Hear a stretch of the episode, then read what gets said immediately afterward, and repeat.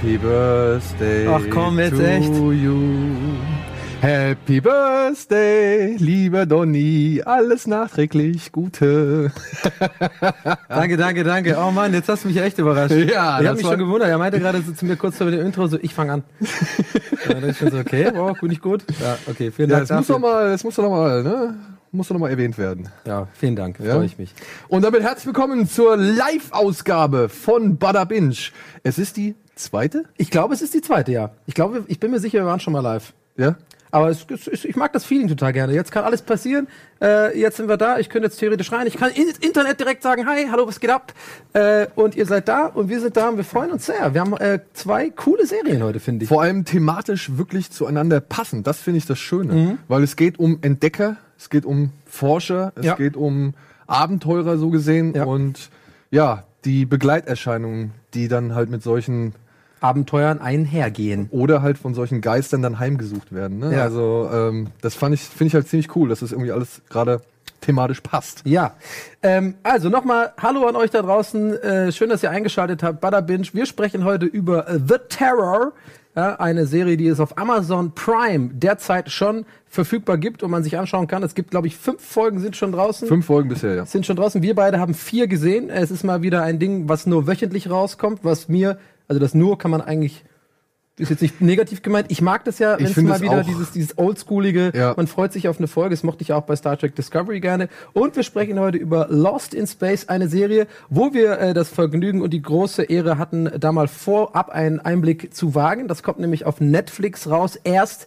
nächste Woche, und zwar am Freitag, den 13. Diese Woche. Diese Woche ist das Diese sogar schon, genau. Ähm, also ob das ein schlechtes Omen ist, äh, bleibt abzuwarten. Nein, am Freitag, den 13. habe ich Hochzeitstag. Das Ah, das Silke und du seid ein bestes Beispiel dafür, dass der Freitag der 13. doch auch was Gutes bewirken kann.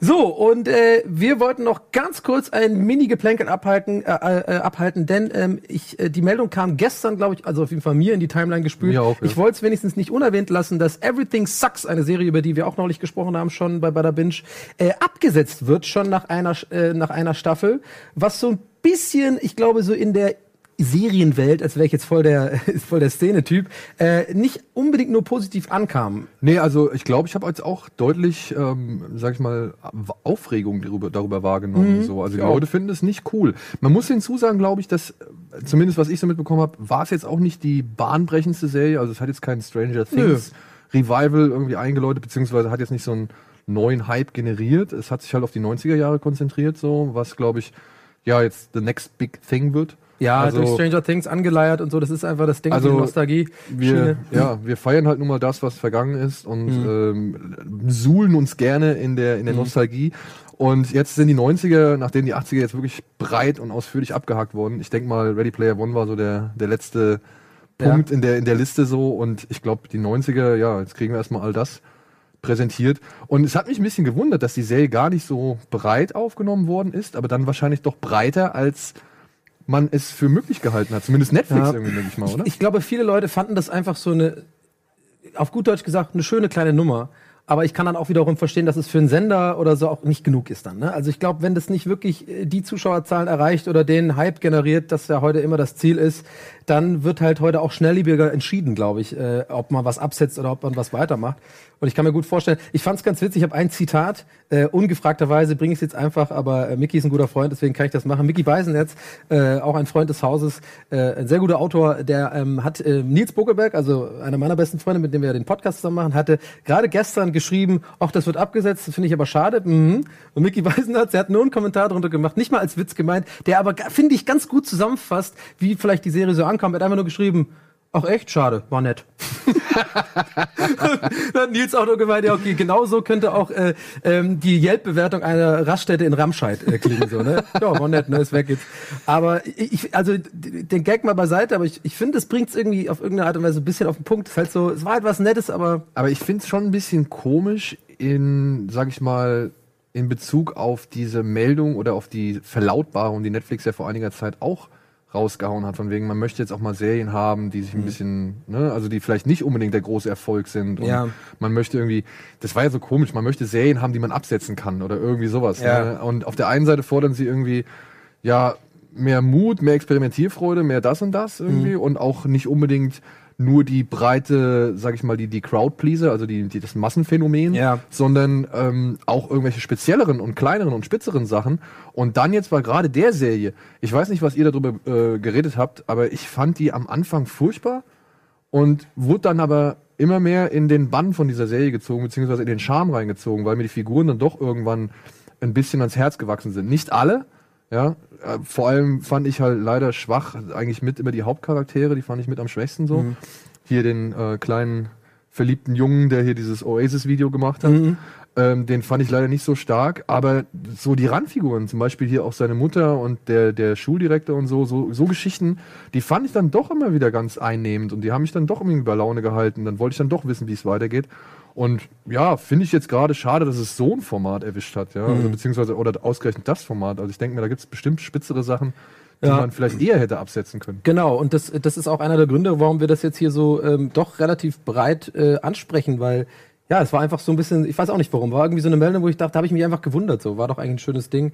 Aber so ist halt. Aber das Schöne ist an einer Live-Sendung, äh, wenn wir mal live meinen, ihr könnt ja direkt äh, euer Feedback mal rausballern. Ihr könnt auf Twitter mit dem Hashtag Badabinch einfach auch mal schreiben, äh, wie, wie seht ihr das so? Habt ihr äh, Everything Sucks geguckt? Seid ihr darüber enttäuscht, dass es abgesetzt worden ist? Oder hättet ihr euch da mehr gewünscht? Oder ist es euch egal? Lasst es uns wissen. Wir werden auf jeden Fall in den Werbepausen immer mal schön das Handy zücken und mal gucken und eventuell den einen oder anderen Wortlaut mit in die Sendung nehmen. So. Jo. Was ging bei dir sonst noch so? Du, ich habe außer diesen beiden aktuellen Serien habe ich jetzt äh, wirklich nichts verfolgt. Also ich versuche ja natürlich krampfhaft die Serien nachzuholen, die ich jetzt immer noch versuche nachzuholen, so Mr. Robot und Leftovers und so Ja, weiter. ja. Aber ich habe Mr. leider Robert ist ja auch einfach das ewige Lied bei dir. Also, der, also ich, ich muss euch sagen, immer wenn wir eine Führung haben und Schröck ist im Haus, es gibt immer einen, der, ihn- der ihn sagt, ey, Mann, Schröck, guck mal weiter, Mr. Robert. Oder auf Twitter sehe ich es auch ständig und der arme Mann muss immer wieder erklären, ja, ich muss, ich will, ich will ja, aber ich komme nicht dazu. Ne? Ja, aber ich habe jetzt ja schon, also die zweite Staffel habe ich beendet, so, Mhm. also ich brauche jetzt nur noch die dritte Staffel. Aber das kommt. Und dann Leftovers und Ich werde es nie weiter gucken. Ich finde es Müll. Sorry. Ich, und wichtig, nicht, dass es wieder abgeht. Ich habe gesagt, ich finde es Müll. Meine subjektive Wahrnehmung. Ich mag Dabei- das gar nicht. Dabei solltest du es, also du solltest ihm trotzdem nochmal, also Mr. Robot kann man echt eine Chance geben. Ja, aber ich mochte halt den, den Schauspieler nicht, wie der immer da mit seinen Pupillenaugen da irgendwie diese, die, diese Drogengeschichte, es war so alles so, Suits mag ich auch nicht, voll viele Leute mögen Suits, ich denke mir immer, wie kann man das mögen? Das Ey, so, Suits, Suits weiß ich, dass das gerade ziemlich viele Freunde von mir, die, die lieben das. Ja. Die saugen das so beharrlich und, und leidenschaftlich auf Ja. und, und diskutieren auch immer heiß über irgendwelche Folgen und, und irgendwelche Verläufe und Entwicklungen von Charakteren. Und ich habe da bisher einfach noch keinen Zugang zu gefunden. Ich weiß gar nicht, wie die Serie ist. Also ich kann nichts darüber sagen. Ich habe noch nichts Ja. gesehen. Naja, und ist, ist halt ein Comedy, äh, ist auch jetzt, Ja. ist auch egal, aber ich, äh, umso mehr freue ich mich heute über die beiden Serien, weil ähm, ich bin ja ein alter, ein alter Zyniker, der alles scheiße findet und die The Terror kann ich jetzt schon äh, vorwegnehmen. Das ist, finde ich, endlich mal wieder eine Serie, wo ich wirklich, Alter, richtig einfach geil finde, wo ich gar nicht nachdenke, warum gefällt's mir, äh, das Handy auch einfach weglege, gar nicht, also so wirklich meine Aufmerksamkeit dem schenke und äh, ist eine coole Nummer. Ja. ja, was ich jetzt auf jeden Fall auch noch auf die Liste gesetzt habe, ist Atlanta. Alter, auf jeden. Habe ich oben noch gerade gemeint. Atlanta, Ja. ey, Andy Bardet schwärmt krass davon. Alle schwärmen krass Etienne davon. ist, glaube ich, auch da im Bann von, von Atlanta. Ilias hat mir auch schon vor mindestens einem halben Jahr oder Ja. so gesagt, ey, guck das Mit Donald. Glover, ne? Genau. Und das werde ich jetzt versuchen, auch mal irgendwie zu kriegen. Und was ich auf jeden Fall mir nochmal jetzt anschauen möchte, ist ähm, Barry. Das ist diese Aha. neue, da gab es jetzt eine Obama Folge. oder was? Nee, mit, mit, also das ist hier mit dem, oh, wie heißt der jetzt? Habe ich den Namen wieder vergessen. Da geht es um einen Auftragskiller, wenn ich das richtig verstanden habe. Und das gespielt von einem Comedian, der bei Dings auch mitspielt, bei diesem Trainwreck mit Amy Schumer. Ähm, oh, wie heißt Sagt der? mir grad gar John, nicht, John, John, nicht John Hedder. Ähm, ah, wie heißt der? Du, wir haben ja gleich Werbung, da kannst du in Ruhe Ja, nachschauen. ja. Auf Aber- jeden Fall, da habe ich gehört, auch, dass der erste, der Pilot auf jeden Fall richtig gut sein soll. Und Okay. das ist etwas, was ich auch auf jeden Fall. Barry, ja? Barry heißt es. Aber ja. warum komme ich denn gerade auf Obama? Bill Hader. Bill Hader. Bill Hader. Oh, Bill Hader, super. Von, äh, ähm, äh, äh, sag's nicht, Arrested Development ist doch Ja. äh, Bill Hader. Nee, nee, Bill Hader ist von SNL. Von Saturday Night Auch, Live. auch, da ist ja. auch ein Teil Wie gesagt, der hat, ist eigentlich eher so der Komödien. Will Arnett meinte ich gerade. Ich habe Ja. gerade Will Arnett gedacht, ja. Der ist halt eher so ein Komödien- oder so ein Comedy-Typ Ja. so und ähm, jetzt spielt er hier wohl mal eine ernste Rolle und da bin ich echt gespannt drauf. Und ich habe halt auch schon äh, Stimmen mitbekommen, soll echt gut sein. Cool, Barry. Also das mal äh, für euch so ein paar kleine Mini-Tipps aus dem Geplänkel das, was uns so beschäftigt, was wir die nächsten Wochen vielleicht eventuell angucken, weitergucken und dann in, in, in nächstfolgenden Bada Binge-Sendungen besprechen eventuell. Jetzt gilt es erstmal für euch in die Tasten hauen. Schön Hashtag Badabinge. Gebt uns eure Meinung. Wir schauen direkt jetzt rein, denn wir gehen in die Werbung und danach besprechen wir The Terror und danach sprechen, besprechen wir Lost in Space. Also bleibt dran. Ja, der Krogi, ey, der hat's gut, ey. Krogi Macht die Nacht gut. durch, spielt Basketball und zockt Videospiele und äh, Ja. das Ganze wird auch noch als Format irgendwie rausgehauen. Ja, Jugendzimmer, auf jeden Fall reinschalten am Samstag. Ähm, so, wir haben äh, während der Werbung, wie versprochen, ein bisschen auf den Chat geschielt, unsere Augen, unsere Radare angemacht. Äh, ein paar Leute haben äh, gefragt wegen Atlanta, wo es denn das zu sehen gibt. Wir haben in die Tasten gehauen und wir haben unsere Spontanrecherche ergab. Es gibt es zu sehen, allerdings jetzt nicht bei Prime, also jetzt für Umme, sag ich mal, in Genau. Anführungsstrichen, sondern es gibt es auf jeden Fall bei Amazon, kann man sich halt quasi käuflich erwerben. Sky Go, Sky Ticket, iTunes, Google Play, Maxdome, glaub ich, Maxdome auch. Genau. Ja, muss man, glaube ich, muss man für zahlen. Also bei Sky Go muss ich nicht für zahlen, das ist halt ganz gut. Das habe ich nicht da. Genau, wer es hat, hat's und wer nicht, der kann sich's eventuell besorgen. Und ich wollte auch darauf eingehen, es wurde auch im Chat, lieber Chat, schön, dass ihr auch dabei seid, ähm, öfter mal angesprochen und auch jetzt schon öfter mal getwittert und so Haus des Geldes auf Äh. Netflix verfügbar, haben wir auf jeden Fall auf dem Schirm. Äh, müssen wir noch gucken, wann wir drüber sprechen. Du hast, glaube ich, schon zwei Folgen geguckt. Ne? Nein, ich habe nicht zwei Folgen geguckt. Ich kann es jetzt hier nochmal demonstrieren. Ich habe nämlich hier natürlich die Netflix-App auf dem Handy. Ja. Und da habe ich mir meine Oh, Downloads, Daniel, wo gibt's die denn? Die Das klingt ja total cool. meine Downloads. Nein, hier. Haus des Geldes. Habe ich immer noch zwei Folgen Ach, auf dem am, Ding. auf dem Handy, habe ich, äh, weil ich immer wieder hoffe, dass ich irgendwie eine lange Zugfahrt habe oder so, wo ich das mal gucken kann. Ich habe irgendwann mal gehört, es wäre so ein bisschen, es wäre so ein bisschen wie Inside Man, der Film von ähm, Spike Lee mit ich, ich, Denzel. ich mag den total Ja, gerne. mit, mit, Denzel äh, Washington Clive, äh, Owen. und Clive Owen, ja. Ja. Und ich finde den Film auch richtig cool und deswegen bin ich sehr gespannt auf die, oh, Seth Rogans Hilarity for Charity. Gibt's ein neues Stand-Up-Programm. Okay, oh, ich habe gerade eine WhatsApp bekommen. Alles klar. Können wir, nicht, ist ja nicht so, dass wir eine Live-Sendung gerade Ja, ja, ist ja gut. Okay, und noch ganz kurz abgehakt, The Witcher wird auch immer wieder erwähnt, kam auch im Chat ein paar Mal vor. Ich würd- sagen mal so, wir sind auf jeden Fall gespannt. äh, Also gucken sobald das da ist, dann sage ich jetzt schon mal an und da kann denn der Regie jetzt irgendwie den Kopf schütteln, wie er will. Macht da gerade 100 Pro auf. Ja, wird er, äh, da wird aber Alvin hier sitzen, ja, und dann werden wir hier mit Alvin schön über The Witcher reden Klar. und uns aus erster Hand und von absoluter Expertise irgendwie anhören, ob diese Serie was taugt, ob die Serie akkurat ist, ob da wirklich alles schön übernommen worden ist. Nicht und so wahr, mein lieber Alvin? Ja, Alvin? Ja, ja, ja. Okay, also, Ja. wir reden jetzt über The Tower. Ich freue mich sehr drauf. Wir haben das Ganze gepackt in eine Kategorie, die nennt sich angebitscht. Und wir sind Rocket Beans, wir sind ein transparenter Sender, wir sprechen das offen und ehrlich an. Wir wollten es eigentlich in die Kategorie Teasney packen, aber der Teaser, äh, der Trenner ist kaputt gerade. Der ist kaputt, der kriegt, glaube ich, die 60 Frames nicht auf die Reihe oder so. Ja, aber es ist, also, um es nochmal ähm, äh, einfach nochmal zu definieren, angeteased für uns oder Tease Me ist sozusagen etwas, was wir, glaube ich, ein paar Folgen gesehen haben und selber geil finden und euch quasi überzeugen wollen, äh, das zu gucken unbedingt. Und angebinged ist so ein bisschen, da ist vielleicht die Meinung nicht ganz äh, einheitlich und wir haben ein paar Folgen gesehen und das ist sozusagen ein kleiner Einblick in die Serie. Das Genau. zu. Eigentlich wäre es jetzt ein Tease Me, aber Ja. wir haben es halt nicht. Egal. Worum geht's denn bei The Terror? The Terror basiert auf einer wahren Geschichte beziehungsweise auf einem wahren Ereignis und wurde dann irgendwann mal auch dieses wahre Ereignis wurde dann irgendwann mal von einem ähm, Autor namens Dan Simmons zu einem Roman umfungiert. Mhm, Bestseller. Ein Bestseller heißt auch The Terror. Nur hat Dan Simmons da in diesem Moment äh, oder beziehungsweise in diesem Buch The Terror 800 Seiten lang eine andere Komponente mit reingebracht. Es geht um eine Expedition Mitte des 19. Jahrhunderts. Sir John Franklin bricht mit zwei Sch Schiffen der Erebus und der Terror, ja, zwei ehemalige Kriegsschiffe, topmodern für die damalige Zeit, auf, um eine ja, Arktispassage zu finden. Ne? Die Nordwestpassage. Die Nordwestpassage zu finden. Und eine Mission, die ist natürlich wichtig für das Empire, also für das britische Königreich, aber gleichzeitig ist man sich auch bewusst, dass das schon eine sehr heikle und riskante Mission ist, weil auch ein paar erfahrene Arktis-Segler dabei sind, die halt ne, natürlich schon jede Menge Bedenken anmelden. Aber diese beiden Schiffe sind halt, wie gesagt, topmodern ausgerüstet, sind mit Proviant für drei Jahre ausgestattet und brechen halt nun auf, um versuchen, diese Passage zu finden. Ja, und der zweite Kommandant der ganzen Mission, also der Kapitän der Terror, ein Mann namens ähm, Crozier, wie heißt der? Crozier heißt Ich glaube schon, ja, ja. Ja, gespielt von Jared Harris. Francis Crozier, gespielt von Jared Harris. Der ist halt auch so ein Veteran der, der, der Polarreisen und der Eisseglerei und Da der er, ja. ist halt schon eher der große Skeptiker und sagt halt, nee, Freunde, das schaffen wir auf die Art und Weise nicht. Und Sir John Franklin, der natürlich schon irgendwie ein bisschen überzeugt ist von sich selbst, von seinem Ruhm, der ihm entgegengebracht Und wird Gott. und natürlich von Gott Genau. und der alles bereit ist für Gott und Vaterland zu tun, lässt sich halt nicht irgendwie auf diese, sag ich mal, Warnung ein, sondern segelt schnurstracks weiter, beziehungsweise setzt unbeirrt weiter Kurs. Und es kommt, wie es kommen muss. Die Schiffe frieren ein und sind Mhm. Im jetzt halt Packeis, im genau. Packeis festgesetzt.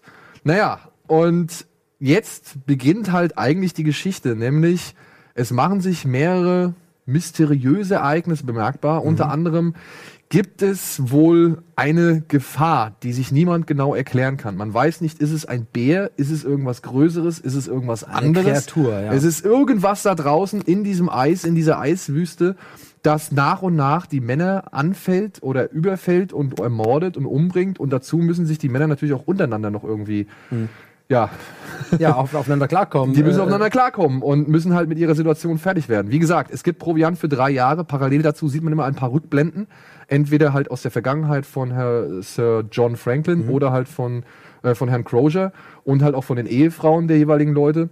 Und natürlich dann auch so ein bisschen parallel, was dazu parallel geschildert wird. Denn die Frau von John Franklin, nachdem sie dann fast ein Jahr nichts mehr gehört hat, glaube ich, setzt dann halt auch bei der britischen Regierung irgendwo an und sagt, ey Freunde, wie sieht's aus? Wir müssen mal langsam irgendwie wissen, was da los ist. Genau. Wir brauchen, Die also wir müssen irgendwie eine Rettungsmission dahin schicken Ja. oder so. Das kann ja nicht sein, dass wir die ganze Zeit nichts hören.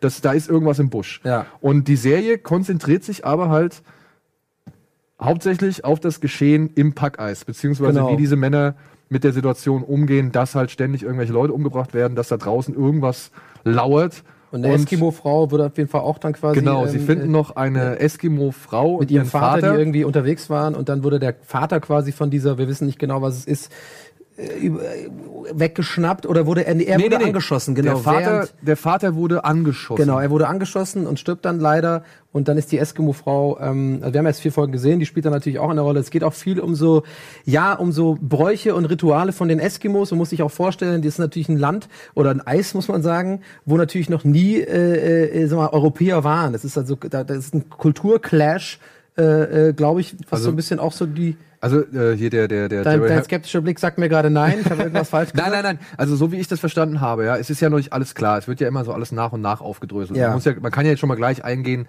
Äh, The Terror ist eine Serie, die sehr gemächlich erzählt wird. Also Ja. das kann man ja schon mal festhalten. Genau, und ich wollte noch kurz, bevor wir auch noch einfach loswerden, auch noch das, weil ich finde ich auch ganz interessant, einfach nur für die Leute, um zum, ein, zum Einordnen. Es ist eine Horrorserie. Also das wusste ich zum Beispiel nicht. Also per Definition auch, also wird es auch überall äh, gelabelt. Es ist eine, eine Horrorserie. Es ist von AMC ursprünglich produziert, jetzt bei Net, äh, kommt bei Netflix am 13., also diesen Nee, Freitag bei raus. Amazon. Bei Amazon, genau. Nee, bei Amazon Prime ist es jetzt schon ein Ding. Ich habe gerade wieder Lost in Space. Genau. Ich habe diesen Zettel, ich habe unten gelesen gerade, sorry. Und äh, es hat, das finde ich ganz interessant, 91% bei Rotten Tomatoes. Ja, also kann ich auch nachvollziehen. Also Ja. äh, bei Metascore ist der ist der Schnitt ein bisschen geringer. 8,74 von 10. Habe ich tatsächlich. Ha? Da kann doch einer sagen, der Donny macht keine Arbeit hier. Erzählt viel Scheiße, aber manchmal macht er was. Ja, aber was der Chat oder worauf der Chat uns hingewiesen hat, ist, dass bei uns die, Erschra die Ausstrahlungsweise oder die Erscheinungsweise ist eine andere als in Amerika. Ja, stimmt, Weil in Amerika gesagt, wurden wohl, glaube ich, zweimal fünf Folgen auf einmal rausgehauen. Und hierzulande kommt halt jeden Dienstag oder Montag eine neue Folge, Ja. wenn ich das richtig in Erinnerung habe. Und äh, zehn Folgen gibt's insgesamt. Mhm. Wurde unter anderem produziert von Scott Free. Das ist die Produktionsfirma von Ridley Scott. Mhm. Und was ich mitbekommen habe, das ist ein deutscher Regisseur. Das ist der deutsche Regisseur, der auch hier Kudam. Kudam 5 Nee, nee, Deutschland 83. Deutschland 83. Ja. Deutschland 83. Edward Berger oder so heißt er. Ein deutscher Regisseur. Wurde gedreht und das finde ich das Erstaunliche bei The Terror. Ne? Man sieht das jetzt hier so alles und ich muss sagen, äh, wie schon bei Tabu, die ja auch von Scott Free, also von Ridley Scotts Firma mitproduziert wurde, ein enormer Aufwand, um das ganze Jahrhundert wieder zu rekreieren und aber auch glaubwürdig zu gestalten und auch so von dem Look her. Also finde ich, hat das sehr viel Ähnlichkeit mit Tabu, meiner Ja. Ansicht nach. Das war so, als ich das Schiff zum ersten Mal gesehen habe, wie die da alle da rumlaufen Ja. und auch alle mit ihren, Neblig, äh, Ja. bisschen dunkel. alle auch mit ihren finsteren Minen und so. genau. Das war für mich eins zu eins Tabu, Ja. Und da war ich eigentlich schon sofort angefixt. Ja. weil ich gedacht habe, geil, da habe ich jetzt Bock drauf. Und das Ganze wurde in Budapest gedreht, in zwei Hallen. Okay. In zwei Hallen. Und es sieht einfach nicht danach aus, finde ich. Also es ist schon sehr, sehr hoch. Vor allem diese Locations von den äh, Flashbacks, nenne ich es jetzt mal. Ja, das ja. sieht eigentlich so aus, als wären sie wirklich irgendwo in London oder so in irgendwelchen äh, Herrenhäusern äh, unterwegs. Ähm, was mich halt, was mir so gefällt äh, an der Serie ist irgendwie, also ich, ich bin ja, ich mag halt total gerne so Seefahr-Sachen. Also das finde ich irgendwie immer geil. Irgendwie, keine Ahnung, ich mag auch äh, Castaway, also was jetzt nicht ein Seefahrer, aber so irgendwie so, wenn es darum geht, auch Der viel um ja auch um die Floß. ja, wo es um die, die Psyche so geht, so in, in, in einem un, unbekannten Environment sozusagen irgendwie mit aufeinander klarkommen. Gut, warum habe ich jetzt eigentlich Castaway gesagt? Der ist halt alleine da. ich, ich weiß, ich, ihr wisst schon, was ich meine. So, ich mag halt so Seefahrer, mir fällt gerade der fucking Name nicht ein. Was ist denn dieser bekannte Seefahrer? Master and Commander? Oder hier der Seebär und sowas. Finde ich immer ganz geil. Aber so. Master and Commander, kennst du den? Master Commander mit, mit Russell Crowe. Äh, mit Russell Crowe, ja, ja. ja, den fand ich auch cool. Die, so, sowas mag ich halt ganz gerne, bis auf die Stelle auf der Insel, da ist alles scheiße. Diese Inselnummer mag ich nicht so gern. Aber ich finde es ganz cool und auch diese, dass sie diese Befehlsstruktur einhalten. Dass sie, ich mag halt ganz gerne diese psychologische Sache, dass man am Arsch der Welt ist, allen ist klar, wir haben gerade, wir sind gerade einge, eingedingst von Eis. Muss man dazu sagen, das ist ja ungeplant passiert. Die sind ja wirklich dann, dieses Eis ist dann so schnell, die haben ja so Eisbrecher auch, du Ja, hast ja ja. gesagt, sehr moderne Schiffe. Äh, also die können zu einem gewissen Grad auch das Eis brechen, aber irgendwann war das Packeis dann am Start und unser ander, unser, unser gläubiger Kommandant ist halt die ganze Zeit immer so, also der ist komplett resistent auf Pragmatik. So. Immer, ja, Gott wird's richten, ich vertraue an Gott, ich vertraue an unser Vaterland, wir werden es schaffen. Und äh, der andere, ich verwechsel die beiden Namen immer, deswegen sage ich sie erst gar nicht, du weißt schon, wen ich meine, der unser eher skeptische äh, Kommandant. Jared Harris. Genau, der ist äh, immer so ein bisschen, man fühlt, finde ich, als Zuschauer sehr mit ihm. Weil man immer denkt, ja, okay, er hat halt komplett recht. Der will jetzt hier irgendwie da reinfahren, fahr da bitte nicht rein, ich habe die Berechnungen gemacht, das wird nicht gut gehen, wir werden ja alle festsitzen und der andere will halt da reinfahren.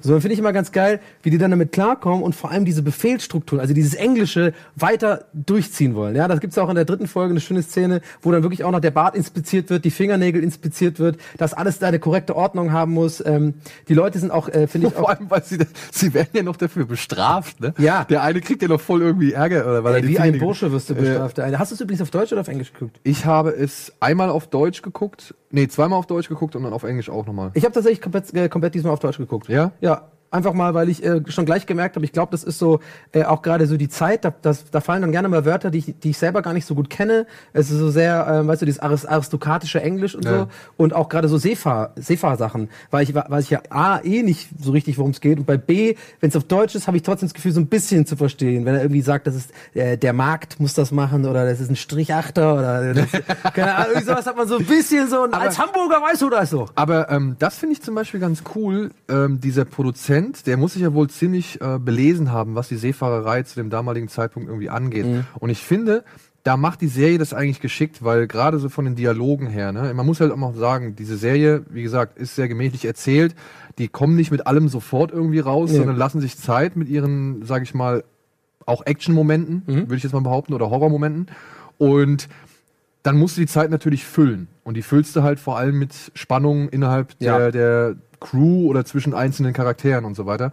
Oder halt mit Dialogen äh, zwischen den einzelnen Charakteren. Und ich finde, es ist eigentlich relativ gut gemacht, wie sie halt die Nautik oder die nautischen Begriffe da irgendwo oder diese ganze Seefahrer, den ganzen Mhm. Seefahrerjargon da einbetten, ohne dass man halt entweder überfordert wird oder man halt denkt, oh ja, der fühlt sich jetzt aber gerade geil, dass er jetzt diesen Begriff oder diese, diese, weiß ich nicht, Bezeichnung oder sonst Mhm. Ja. irgendwas äh, da jetzt eingeflochten hat oder so. Ne? Ja. Also das fand ich halt schon sehr dezent und elegant gelöst, Ja. meiner Ansicht nach. Also auch nochmal zum Seefahrer-Thema. Wir haben, glaube ich, auch ein Bild rausgesucht von dieser sogenannten äh, Nordwestpassage. Ähm, was ich nämlich ganz interessant fand, da ich wirklich davon gar keine Ahnung hatte so richtig und äh, dann haben wir, vielleicht können wir es mal im Vollbild machen, genau. Da seht ihr das mal. Ähm, ich habe mich da heute so ein bisschen in der, in, im Zuge der Recherche einfach damit auseinandergesetzt und beschäftigt. Und ich muss sagen, das ist tatsächlich ziemlich interessant, weil man muss sich einfach mal in die Zeit versetzen. Das war einfach äh, wirtschaftlich gesehen extremer Vorteil, wenn, und vor allem das Empire war ja die, die Seemacht schlechthin äh, zu der Zeit. Und da ging es natürlich um Prestige und um die Weltmacht. Und äh, dieser Seeweg war natürlich ähm, immens wichtig, den zu finden, weil man, weil es eine Abkürzung quasi war um halt äh, die Logistik äh, von Gütern äh, äh, besser voranzutreiben. Und hier sehen wir es mal, das, ist die Nordwestpassage. Habt ihr jetzt auch was gelernt, muss man mal sagen? Kleine Geografieeinlage. Ja, und, und, und das wird halt ständig besprochen. So. Das, deswegen wollten wir es mal zeigen, weil es wirklich immer wieder darum geht, die Nordwestpassage finden, äh, dass da Leute schon gescheitert sind. Äh, unser äh, Pragmatiker, Gerald Harris? Gerald Harris, der ist eher der Typ, der schon äh, Erfahrung Captain- hat mit Francis Crozier heißt er. Francis Crozier, der ist ja eher der Typ, der schon Erfahrung hat im Genau. Packeis, der schon äh, äh, Expeditionen in die Arktik gemacht hat, quasi. Und das ist ja das Geile dran. Ihm glaubst du halt alles. Der war, das ist ein, ein Alkoholiker, ja, Also sein großer, äh, sein großer Charakterflaw ist, dass er ständig am Saufen und ist. leider unglücklich verliebt. Ne? Unglücklich verliebt, aber er ist gezeichnet und du merkst bei seinen Entscheidungen immer, und das finde ich gut gespielt auch, dass du, dass er einfach weiß, wovon er redet, so. Ja, aber was ich jetzt so festgestellt habe, ich habe jetzt so, also ich habe jetzt viereinhalb Folgen geguckt, glaube ich, ja. Also ich bin so bei der die die, die fünfte Folge. Ja, ich habe vier, natürlich hast du jetzt viereinhalb, ja klar. Immer muss er eine mehr. Aber ich kann von der fünften noch nicht wirklich was sagen, deswegen ähm, nur ich finde halt schon klar, der weiß, was er da redet und der, der warnt vor diesen ganzen, ähm, äh, sag ich mal, Entscheidungen des, des eigentlichen Kommandeurs. Aber nichtsdestotrotz merkt man ja jetzt, dass er auch ein bisschen überfordert ist dann mit der Situation, in die er dann später Ja, wenn er da- Mehr möchte ich, ich möchte jetzt nicht spoilern, Ja, ja, ja. aber jetzt merkt man so langsam, okay, er Mhm. stößt auch an seine Grenzen und nicht mehr jede Entscheidung, die er trifft, ist für mich hundertprozentig Ja, ja. nachvollziehbar. Und das finde ich das Spannende an dem Charakter, dass man da jetzt halt irgendwie so eine Art äh, Downfall, also wie so, so ein Niedergang irgendwie schon Ja, so ein 100 bisschen pro gewollt, also perfekt Ja. beschrieben. Ich finde es sehr gut, genau, genau das habe ich auch äh, so wahrgenommen. Also das finde ich auch gut, dass man dann Und sieht, man muss halt auch dazu sagen, ne, was dann halt vielleicht an Inhalt fehlt oder vielleicht auch an Spannung ein bisschen spärlich ist, machen halt einfach die Darsteller wett. Das ist eine richtig gute Darstellerriege, die sie da gefunden haben. Ja. Ja. Allein, ich meine, ich, ich liebe halt, und deswegen habe ich es mir auf Englisch nochmal an, also ein, eine Folge auf Englisch angeguckt. Ich liebe halt diesen, ich kann den Namen nicht richtig aussprechen, diesen Ciaran Heinz, also den John Franklin, den Hauptkommandeur. Ja. Ja, der hat halt im Original. woher kenne ich den übrigens nochmal? Ich habe den, das ist doch so, Boah, ein Dude, der hat- der überall. der hat in so vielen Filmen mitgespielt und traurigerweise fällt mir jetzt gerade hat nur der nicht auch bei Harry Potter irgendwie so ein, irgendeine Rolle gespielt? Nee. Das kann gut sein, ja. Das kann gut sein. Dass er der so da in diesem, tragende- in diesem irgend so magischen Konzil Magische Zirkel da dass der da bei dieser Behörde da auf jeden Fall, glaub aber da ich mit dabei auf den Chat, vielleicht weiß es Ja, und ich, mir fällt jetzt dummerweise, fällt mir jetzt gerade nur der zweite Ghost Rider ein, Spirit of Vengeance, da spielt er nämlich auch mit. Und der hat halt so eine geile, markante Stimme halt. Und deswegen habe ich mir das halt auf Dings nochmal angeguckt. Das ist ein geiler Schauspieler. Jared Ja. Harris, den liebe ich sowieso, ist auch ein geiler Schauspieler, ja. Und auch, Jared Harris äh, spielt ja übrigens auch bei The Crown mit. Ja. Äh, spielt ja ganz am Anfang der ersten Staffel den König. Ja. Also den, unseren stotternden König, den wir natürlich auch kennen von The King's äh, Ja, genau, Speech. King George, ne? King George, genau, ja. Und der spielt halt bei Dings mit, bei ähm, Sherlock Holmes, Spiel im Schatten, beim zweiten Teil Mhm. von dem Guy Ritchie Sherlock Holmes Film spielt er auch mit. Also ich mag den auf jeden Fall, finde ich riesen. Ja. Und der macht das halt, der macht das halt richtig Und dieser gut. dritte, was hältst du eigentlich von dem? Diesen, diesen, äh, Dieser diesen, Schmierige. Der James? Ja. Ja, Alter. Aber der ist doch mit Absicht so, oder? Der Dass ist man, mit dass man den so. nicht mag. Aber ich hoffe, ich hoffe irgendwann, dass auch dieser Charakter nochmal irgendwann Wird so, er? ein- so einen Bogen kriegt, weil Ja. Wirklich, du, der wird am Anfang so eingeführt als der absolute Speichellecker und ekelhaft. Selbstdarsteller. Auch wieder und, die, die Ja. Haare und so. Und wie der dann aber später verzweifelt, ja, und beziehungsweise wie der dann halt wirklich vollkommen fassungslos ist. Und da finde ich das eigentlich wieder ganz nett, weil dann hat man schon wieder so ein bisschen oder schafft man es so ein bisschen Mitgefühl von dem, für den zu entwickeln, Mhm. weil er halt irgendwie so eine, jetzt ist ja sein, sein, sein großer Ankerpunkt ist ja verloren, so, weißt du, er hat ja seinen Fixpunkt, den hat er ja, Mhm. Ja, ja. verliert er dann irgendwann. Und, ähm, das finde ich halt cool, diese Figur dann halt brechen zu sehen. Und dann hoffentlich schaffen sie es, genau wie bei diesem Hickey, der den Arsch versohlt bekommt. Ähm, da bin ich auch gespannt, was mit dem noch weiter passiert. Mhm. Ja, wo ja auch das Thema so der Homosexualität auf dem Schiff Genau. so ein bisschen angerissen wird und so. Ich meine, das sind sehr viele Männer am Arsch der Welt, am Arsch der Welt, äh, die halt natürlich, dann ist natürlich das auch ein Thema und so. Das finde ich auch ganz gut. Und ich habe mal, ich habe mal zwei U-Boot-Kapitäne kennengelernt, ja? Ja. also die jetzt gerade bei der deutschen Marine. Oh, was kommt jetzt? Und wirklich, ne? Das ist halt ein Thema, wenn du halt da draußen auf See bist und du hast halt die ganze Zeit eigentlich nur Typen um dich rum. Ja, ja. Wie beschäftigst du die ganze Crew? Wie hältst du die ab und so? Ja. Und die haben mir halt erzählt, die machen da teilweise Misswahlen. Also die und, und, und sowas wie Germany's Next Topmodel und sowas Oh spielen die nach. Die verkleiden sich dann irgendwie mit allem möglichen Scheiß, um halt für Amüsement auf dem Schiff zu sorgen oder auf dem U-Boot zu sorgen. So. Ja. Ja. also Aber Kameradschaft ist halt auch so A und O, ne? Da muss, dass man da halt irgendwie. ja klar, du musst zusammenhalten, aber ich kann halt auch verstehen, wenn du halt irgendwann, ich meine, die sind da überall, wir- also wir haben ja jetzt anhand der ersten vier Folgen mitbekommen, dass sie da ja schon ein Jahr Ja, ja. in diesem Eis verweilen. Ja. Und ey, wirklich, ein Jahr in dieser Scheißsituation, nur mit Typen um dich rum. Also irgendwann wirst du Ja. doch, drehst du doch durch. Also, Irgendwann, ja. Und ähm, vielleicht sollen wir auch noch ansprechen, haben wir irgendwie gar nicht so richtig äh, bis jetzt besprochen, was natürlich äh, ein großer Faktor ist, ist eben dieser Horror-Element. Äh, Ja. Jetzt haben wir natürlich viel über die, ähm, ich glaube auch sehr ausführlich und ausreichend so über die, äh, ich glaube, ihr checkt es schon so, das geht viel um so die Charaktereigenschaften von den einzelnen Typen, aber natürlich das große Foreshadowing, das große, was im Hintergrund ständig passiert, ist natürlich der Horrorfaktor, nenne ich es jetzt einfach mal. Obwohl ich habe selber vorhin gesagt, weiß ich, Horror, weil es so gelabelt ist auf den meisten Plattformen, aber Horror sind ja eigentlich nur quasi dann die, ähm, die Stellen, wo man dann wirklich das Blut sieht und wo dann die Leute, also man sieht wirklich, Leute, es geht auch ins Eingemachte. Ich weiß, du bist ein Spatter-Fan, ist wahrscheinlich nicht ganz so schlimm, aber es wird auch hier Oh, mal, wie- also es wird schon eine hier mal ein Szene, die war- Kopf, ein, äh, Da waren schon ein paar schöne also Splatter-Momente hier dabei. mit, mit dem ja. offenen Gehirn und dann wird auch so mal einer ganz durchgetrennt. Aber und darum äh, geht's und es ist dieses, man weiß nicht, was es genau ist und es hat mich sehr erinnert an Lost tatsächlich. Es hat mich wirklich erinnert an das Ungeheuer von Lost, wo man ja auch irgendwie fünf Staffeln nie was gesehen hat, entweder oder wenn überhaupt dann nur so schemenhaft, mal geht's hinter so einem Baum weg und da musstest du schon, da gab's ja jemand damals dieses geile Forum äh, 8416 841516 2342.com, da war ich immer jeden Tag, weil da gab es diesen Mysterious Screenshots Thread. Mhm. Und da war wirklich, jeder, da haben sich Leute richtig Mühe gemacht, weil es war ja immer irgendwo ein Dama-Logo zu sehen oder Auf so. dem Hai. Auf dem Hai zum Beispiel. Und da hat man dann eben immer diese um die Ecke gehen vom Rauchmonster so gescreenshottet. Hast du mal, hast du Cloverfield gesehen, den ersten? Ja, klar. Ja? Da Würdest du musst, du, da musst du mal drauf achten, ähm, bevor der Film beginnt, gibt's ein Testbild. Ja. Und auf dem Testbild ist auch das Dama-Logo. Wirklich? Ja. Ach, geil, ey.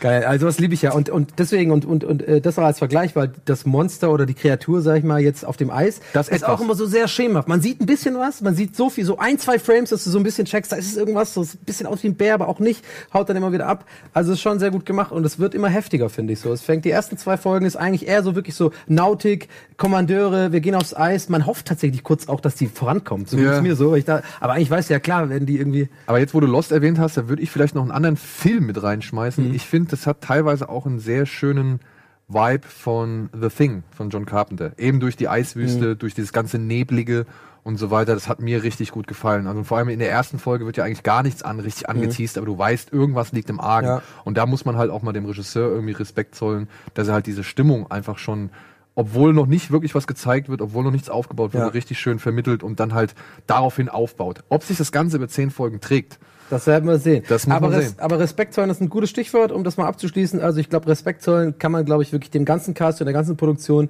von uns, ich sage jetzt einmal von uns beiden, ich- ich absolute Empfehlung. aus, ja. Leute, guckt euch an, Amazon Prime. Ähm, ja, und äh, lasst uns bitte, und wir haben noch, äh, genau, wir gehen jetzt gleich in die Werbung, aber wir haben noch was vor, wir sind ja heute live. Uns würde tatsächlich mal interessieren auf Twitter, äh, wenn ihr The Terror schon geschaut habt, ballert doch jetzt mal einen Tweet raus. Wir werden in der Werbung schauen und äh, den ein oder anderen, die eine oder andere Stimme werden wir eventuell jetzt da nach der Werbung kurz nochmal vorlesen oder äh, euch nochmal irgendwie zitieren. Denn ähm, ich weiß noch gar nichts von anderen Leuten. Ich habe bis jetzt nur mit Schröck drüber geredet. Und mich würde mal interessieren, schaut das eigentlich noch jemand anders? Weil das ist irgendwie auch so unterm Radar gefühlt. Aber genau, haut das raus. Hashtag BudderBinge auf Twitter. Und wir kommen danach, dieser, nach dieser kleinen Werbung, wo ihr natürlich dran bleibt, wieder mit Lost in Space. Da ist die Kamera. Bis gleich. Gigi, ciao, ciao.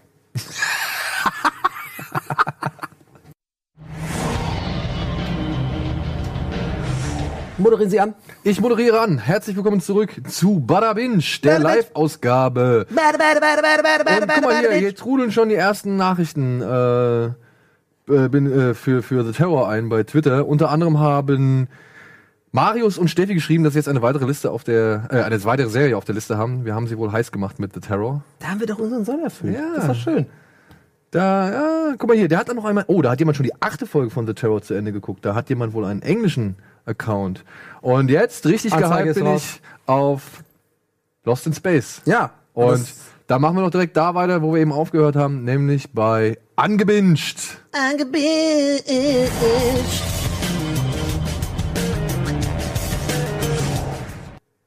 Geiles Bild damals, also. Also, es geht um Lost in Space, meine lieben Freunde. Ja.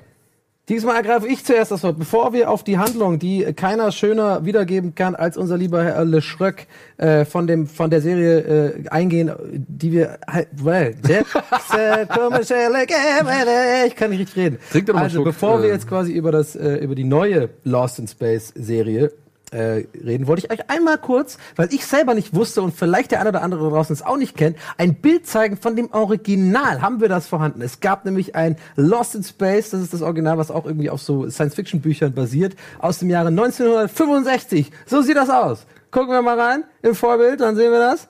Ich klinge wie Dennis Richtarski auf einmal gerade. Hören wir noch eine Pizza? Okay. So, Lost in Space. Hieß bei uns verschollen zwischen den Welten. Ah, okay. ich, Ist ja. auch irgendwie wahrscheinlich auf ZDF oder sowas gelaufen, oder wie? Keine Ahnung. Ja, also es geht darum, also bei Lost in Space, was äh, jetzt diesen Freitag bei Netflix rauskommt, geht es wieder mal um eine Neuinterpretierung von diesem schönen Original. Wir kennen den Film natürlich alle, äh, den du nicht so geil findest, glaube ich. Alle. Ja, nee, ich, Ey, komm, Lost in Space kennt man, kennt man doch. Hier, das ist doch, ich fand den geil, ey. ja.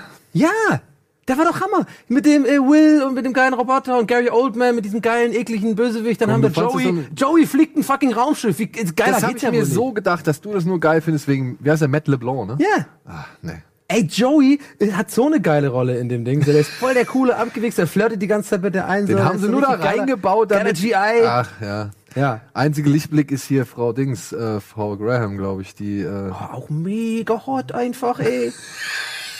Aber abgesehen davon natürlich auch eine fantastische Person und eine tolle Schauspielerin. Aber man kann auch mal sagen, wenn jemand hübsch ist. So, also das besitzt natürlich alles. Ihr merkt unseren Bogen, den wir spannen wollen. Es ist äh, nicht das erste, es ist nicht die erste Produktion, die sich mit diesem Thema oder beziehungsweise mit diesem mit dieser Geschichte auseinandersetzt. Und es wurde also quasi jetzt erneut getan. Und das, naja, relativ modern. Relativ adaptiert. Die Grundgeschichte ist gleich und mal wieder wurden aber die Charaktere verschieden interpretiert und im Kern, bevor du was sagst, würde ich jetzt aber mal sagen, es ist im Kern eigentlich ein Familiendrama. Es ist zwar im Weltall und so, aber es geht, wie auch beim Original, viel um so ähm, Familiendynamik. So, wie Ja. Kinder, Eltern. äh, Wobei man sagen muss, dass sie die neuen Macher ähm, von dieser Sendung, von der neuen Show, haben halt schon die Familiendynamik deutlich erhöht und dramatisiert. Ne? Ja. Weil sie haben halt die Grundkonstellation der Familie einfach völlig geändert. äh, Was heißt völlig geändert? Sie haben sie halt schon entscheidend geändert. Mhm. Unter anderem sind jetzt Herr und Frau Robinson sind nicht mehr verheiratet. geschieden. Sie sind geschieden. Ja, das war vorher auch nicht so. Und dann kommt noch hinzu, kann man das sagen, kann man das nicht sagen? Ich habe es eigentlich schon anhand der ersten Folge erahnt. Aber es fangen wir mal von vorne an. Es geht ja darum, Genau, worum geht's denn eigentlich? es geht ja darum, Bilder und äh, dass äh, die. Menschheit oder der Planet Erde von gewissen, ja, von Kriegen, Hungersnöten, Überbevölkerung und was weiß ich noch allem gezeichnet ist und dementsprechend Meteorit in diesem Fall tatsächlich in dem Ding. Da muss ich tatsächlich. Äh, Ja, aber man sieht ja vorher noch in so einer Oder Nachricht. ein Stern oder sowas. Ja, aber man sieht vorher in den Nachrichten noch, dass auch äh, Krieg und, Ah, okay, und so weiter okay. äh, auf jeden Fall ein Ja. entscheidendes Thema ist. Auf jeden Fall, die Erde ist auf jeden Fall nicht mehr so lebenswert und erstrebenswert, wie sie einst mal war. Und deswegen wurde jetzt ein Programm ins Leben gerufen, ja. Und das ist ein schöner Knackpunkt, dass halt erstmal nur die äh, Auserwählten in eine neue Welt umsiedeln können, nämlich nach oder zu oder in oder auf Alpha Centauri.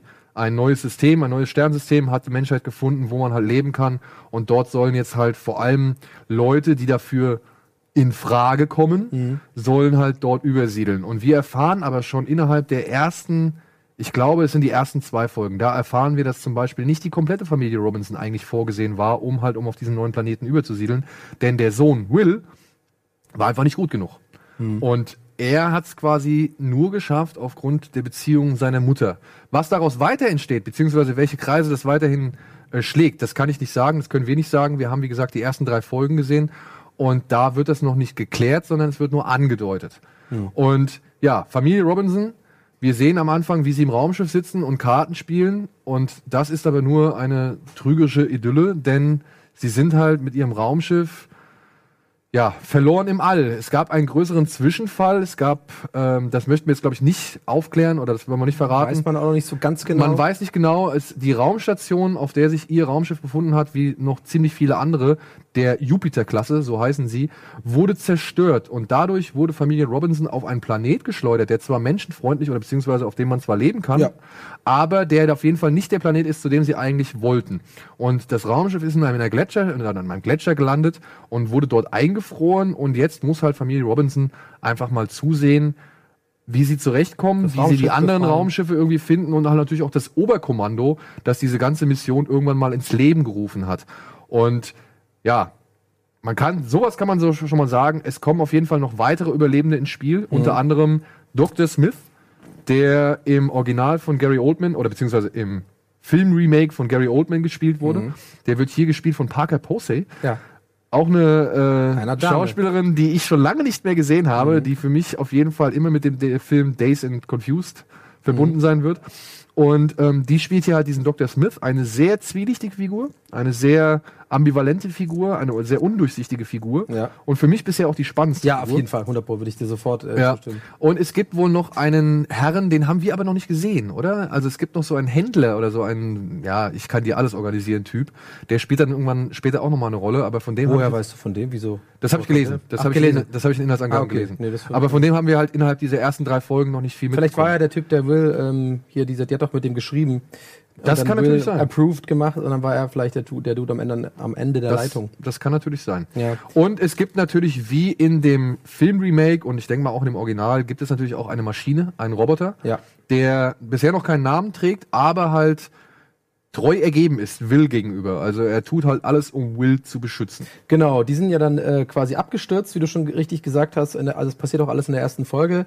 Und aufgrund von äh, verschiedenen Faktoren und Gründen landet Will im Endeffekt am anderen Ende einer Schlucht, weil er da reinrutscht, weil er mit seinem Vater wollen die gemeinsam Magnesium besorgen, mit dem man das Eis schmelzen kann, in dem nämlich die Tochter äh, eingefroren ist. Ja, Da Alles in der ersten Folge. Alles in der ersten Folge, will ich jetzt nicht zu viel verraten. Jedenfalls müssen die halt Magnesium holen, weil Magnesium, wenn man das äh, entzündet, sehr gut um, ist, um Eis zu schmelzen.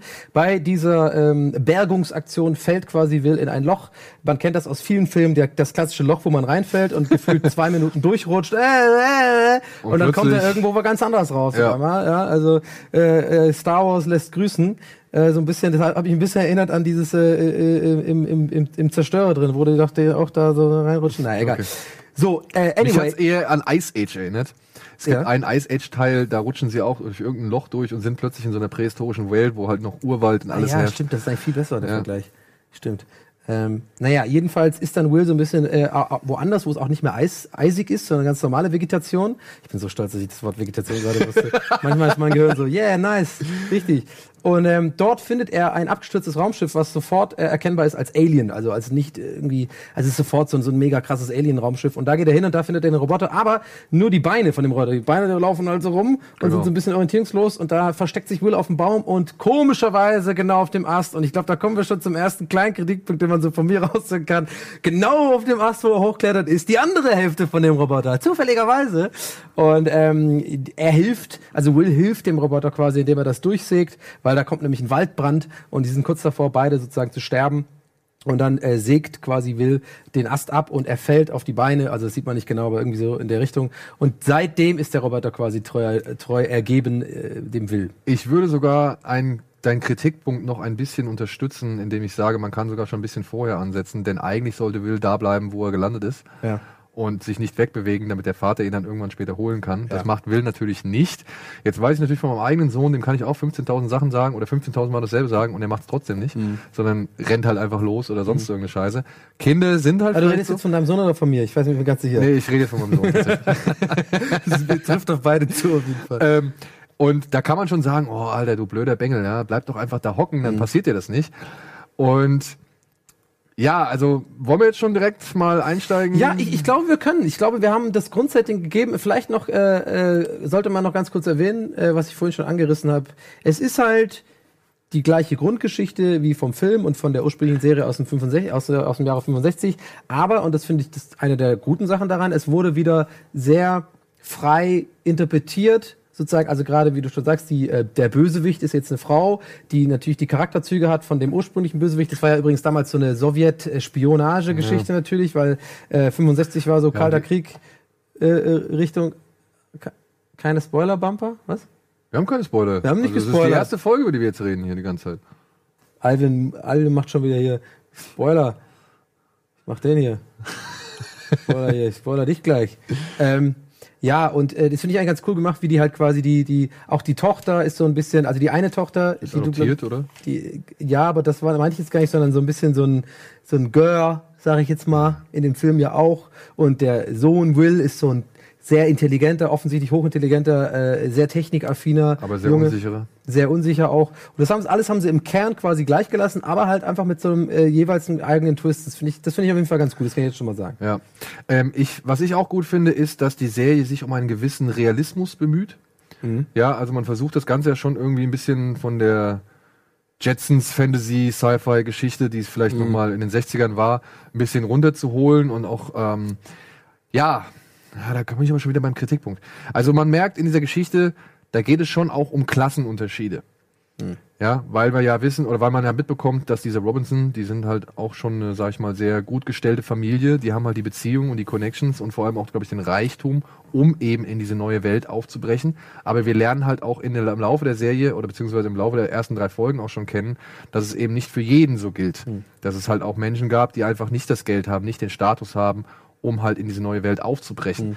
Und da muss ich sagen, so schön dieser Fakt ist und so schön diese, diese Neuinterpretation ist, so schade ist es dann doch, dass darauf kaum irgendwie eingegangen wird, beziehungsweise dass das bisher in diesen ersten drei Folgen noch kein Thema ist. Wenn ich jetzt mal zum Vergleich anbringen dürfte, The Expanse oder Battlestar Galactica, da spielt die Politik und die Klassenunterschiede spielen so eine dominante Rolle und werden immer wieder in die Handlung mit eingeflochten. Das sehe ich hier bei Lost in Space noch nicht. Und das finde ich ein bisschen schade, dass man dieses Potenzial ein bisschen liegen lässt.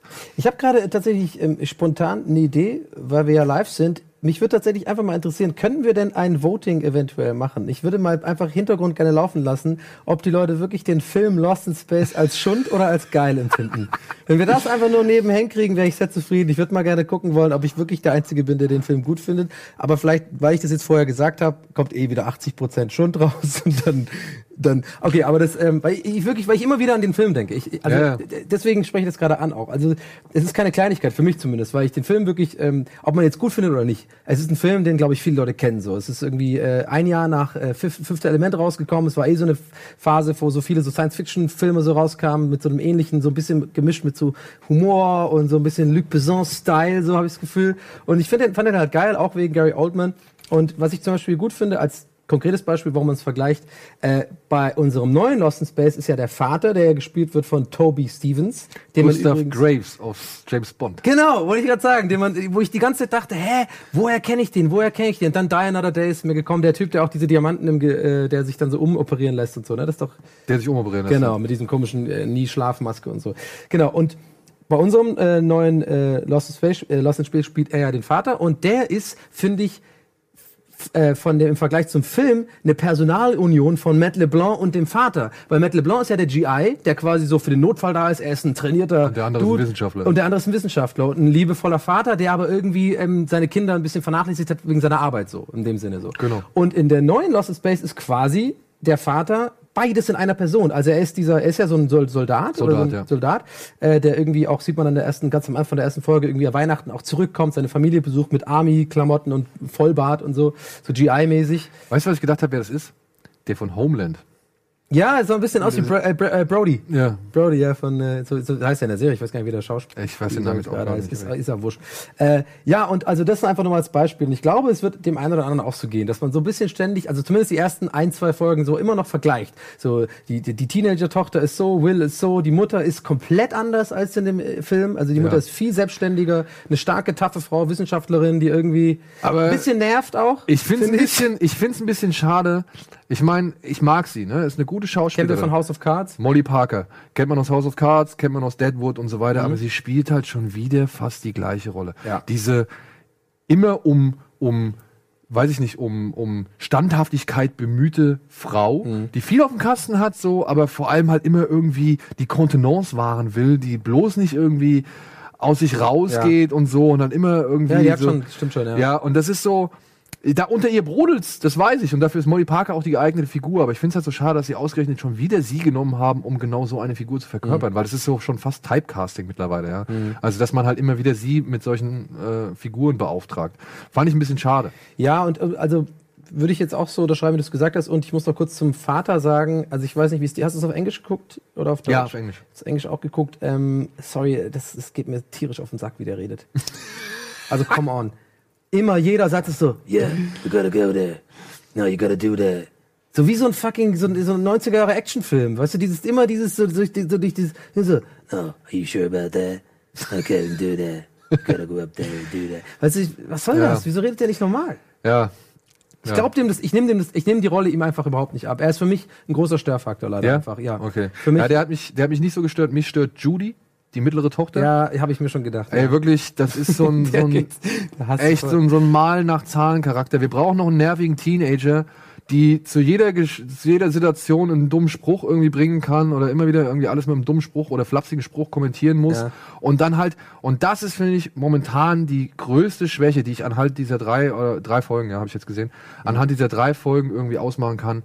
Die Figuren verhalten sich teilweise echt dumm. Wow, ah, hundertprozentig. Ja, Also, und das ist ein bisschen schade, weil heftig. Ne, die Serie hat gute Ansätze, sie bemüht sich, wie gesagt, halt, ne, mit diesen politischen oder klassenpolitischen Unterschieden und so weiter, sie bemüht sich um den Realismus. Ich finde, sie sieht auch gut aus. Hammer, ja, stimmt. Ja, sie sieht CGI gut aus. Der Roboter sieht krass aus. Ja, obwohl man halt auch schon sieht, dass da Ja, aber ich Menschen- finde den trotzdem gut. Ja. Ich finde, die Mischung ist gut. Aber da, wie gesagt, also die oder auch die Gimmicks, ne, so die ganzen Gerätschaften, die die haben, das Raumschiff im Inneren und so, sieht auch alles cool aus. Ja. Aber dann kommen diese dummen Figuren, die so dumme Entscheidungen bringen und wo ich mir denke, allein in der ersten Folge gibt es so mindestens drei dumme Aktionen. Allein, dass der Junge da auf den Baum hochgeht Ja. und dann siehst du, wie im Hintergrund das Feuer runterkommt, wo ich mir denke, ey, das ist jetzt eigentlich eine richtig emotionale Szene. Und wie er da hockt und, und irgendwie traurig ist, beziehungsweise irgendwie anfängt, ja, warum habe ich das gemacht?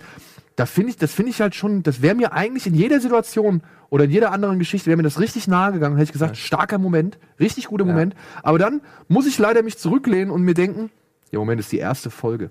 Die werden nicht den ersten, in der ersten Folge den kleinen Jungen rauskillen, so. Und dann Ja. denke ich mir, warum packst du diese Gefahrensituation da rein, die im Endeffekt nichts bringt, außer dass der Junge diesen Roboter findet, aber die hätte auch anders, den hätte auch anders finden Ja, können. also es, es ist dieses konstante, Sus äh, konstante Suspense äh, äh, generieren. Also äh, auch, ich finde auch, zum, ich habe jetzt drei Folgen gesehen, man hat das Gefühl, alle fucking zwei Sekunden explodiert oder passiert irgendwas. Immer Ja. genau dann, wenn gerade nichts passiert, geht eine an die Oberfläche, oh, da kommt ein Sturm. Dann kommt der Sturm. Dann ist der Sturm vorbei. Dann geht die hoch und dann, oh, wir haben da jetzt ein Leck. Dann müssen die das Leck, also es ist ständig immer so ein, Aber- so ein Mittel zum Zweck-Problem. Genau, so ein Mittel zum Zweck holen, hast es vollkommen erfasst. Ja. Und, und dann aber auch, ohne dass die halt wie großartig Wirkung ähm, irgendwie hinterlassen. Nee, genau. Die einzige, die einzige Wirkung, die ich bisher so anhand dieser drei Folgen mitbekommen habe, ist halt nun mal die Situation, dass die Tochter, die älteste Tochter, da ins Eis eingefroren wird und die, Entschuldigung, die da jetzt noch wirklich original daran zu knabbern hat. So, Das ne? fand ich auch gut. Und Das, das finde ich gut. Ist auch ein krasser aber klaustrophobischer- Das ist halt wirklich die einzige Situation, die auch so ein bisschen weitreichenden Effekt hat. Bisher alle Gefahrensituationen, die lösen sich alle so richtig schnell in Wohlgefallen auf, ja. Und, und